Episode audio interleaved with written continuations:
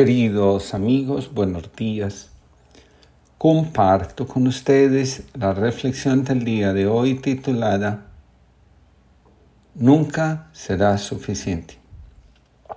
En algún momento de su vida, el autor de Madame Bovary, Gustave Flaubert, escribe, Dices que me analizo demasiado, pero a mí me parece que no me conozco lo suficiente. Cada día descubro algo nuevo.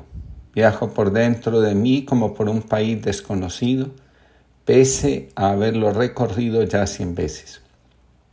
En otro lugar, el mismo autor señala, el futuro nos tortura y el pasado nos encadena. He aquí por qué se nos escapa el presente.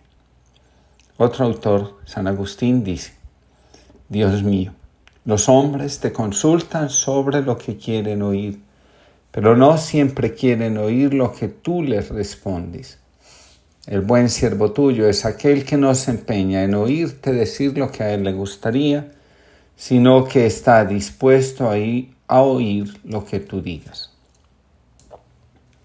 Hace poco en Constelaciones Familiares encontré a una mujer que lleva 53 años casada. Según ella, quería constelarse para superar el dolor que llevaba en su corazón por lo experimentado en los años que en los que su esposo fue infiel. En la constelación fue apareciendo una niña de seis años caprichosa. La mujer al verse dijo, esa soy yo. Después apareció una joven igualmente caprichosa. De nuevo, la mujer dijo, esa soy yo. Al final apareció una mujer adulta haciendo berrinche. De nuevo, la mujer dice, esa soy yo.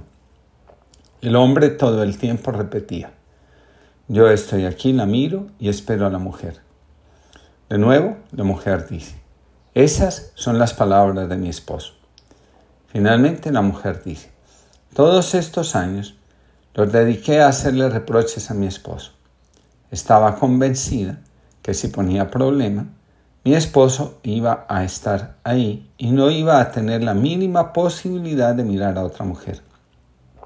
Al parecer, ella pensaba que al molestar al esposo, si venía otra mujer, su respuesta iba a ser, para que me molesten la vida, ya tengo suficiente con mi esposa.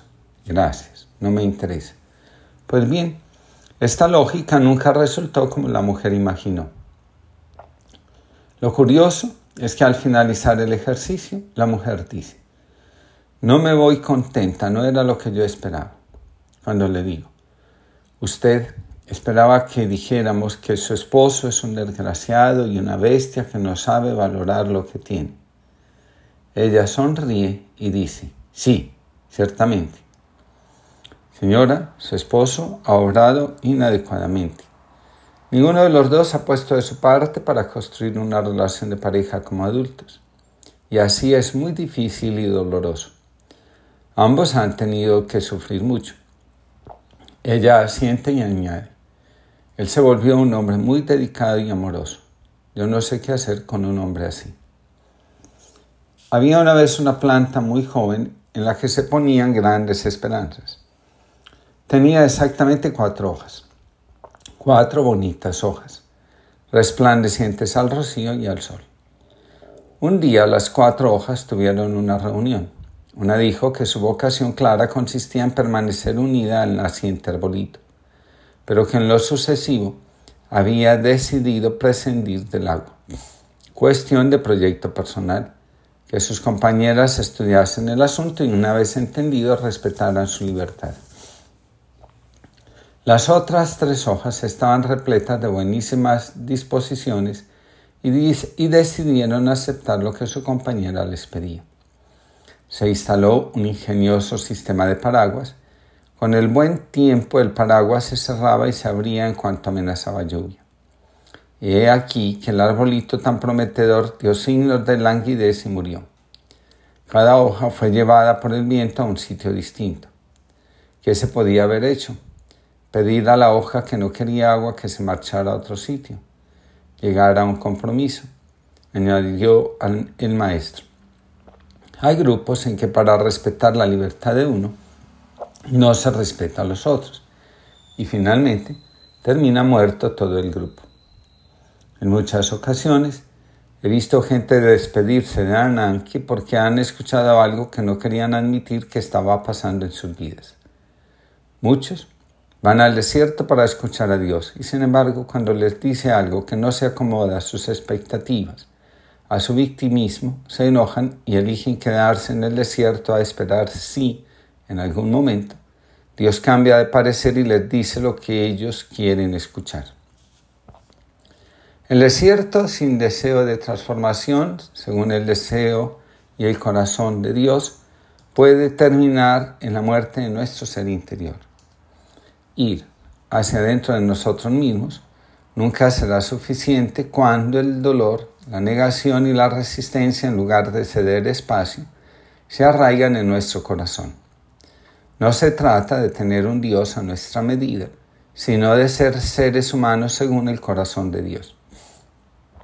Cuando aprendemos a conocer el espíritu interior que hay en nuestro corazón, también experimentamos la necesidad de abrirnos a nuevas formas de relación con nosotros mismos y con todo lo que hace parte de la cotidianidad. Así, es como podemos llegar a ser seres que escuchan, consuelan, prestan ayuda, actúan solidariamente, oran por los demás y hacen lo que está a su alcance por mantenerse en el camino del amor, que entre otras cosas coincide plenamente con el camino de Dios señala Visión. Cuando nos acogemos como somos, sin pretender cambiar nada, pero sí interesados en sanar y desarrollar nuestro ser auténtico, podemos ser como los monasterios en medio de la ciudad, lugares que recuerdan una y otra vez que lo esencial está en el interior. Estamos invitados a ser en el corazón del mundo el símbolo del corazón de Dios. Lo anterior significa, según la espiritualidad del desierto, que podemos vivir en medio de lo que afana a todos sin perder el centro de la vida. Más importantes que los aplausos y el reconocimiento resulta vivir según lo que podemos cultivar en el interior, cuando entramos en contacto con lo que realmente somos, sin máscaras, sin necesidad de aprobación, sin afán de aplausos. A donde vamos podemos llevar la experiencia de Dios que fortalece el corazón y permite que seamos auténticamente nosotros. Dice un refrán, a dónde vamos, nos llevamos. Si el desierto es un lugar para experimentar la cercanía amorosa de Dios, ese será, al final de cuentas, el equipaje con el que iremos por la vida. Siguiendo las instrucciones de Foucault podemos decir, tu desierto está ahora en la ciudad, en el corazón del desierto, personas que creen en Dios crean un oasis con el esfuerzo de la oración el conocimiento de sí mismo, la entrega generosa a su servicio, con el trabajo que hacen por transformarse y transformar las visiones cerradas de sí mismos y de la vida. Cuando el agua brota y sabemos reconocer su fuente, podemos acercarnos con confianza, beber, sentir la gracia que otorga y además compartirla con otros que al igual de sedientos a nosotros andan perdidos en sus soledades, angustias, frustraciones y expectativas. En el desierto, dice Foucault, aprendemos la santa hospitalidad. Cuando encontramos a uno que tiene sed, le ofrecemos agua. Si está herida, curamos sus heridas. Y si está cansado, le ofrecemos nuestro corazón como lugar donde puede sentirse acogido y tomar fuerza para continuar. Señor, Señor, ¿por qué te escondes de mí de esa manera? Te llamo con todas mis ansias, te busco en todas direcciones. Grito desesperadamente hacia ti. Me ofrezco a ti por entero. ¿Qué más quieres? ¿Acaso vas a negarte indefinidamente a escucharme? Hijo mío, deja de agitarte de ese modo. ¿Cuándo vas a comprender que no eres tú quien me busca, sino yo quien te llamo desde siempre? Que no eres tú quien me ora, sino yo quien intenta sin descanso hacerme oír por ti. Que no eres tú quien me desea, sino yo quien aspira a ti infatigablemente que no eres tú quien me llama, sino yo quien día y noche llama a tu puerta. Tus ruegos y tus súplicas no son sino respuestas a las que yo te dirijo. Y es que el hambre que tú tienes de mí jamás podrá compararse al hambre que yo tengo de ti.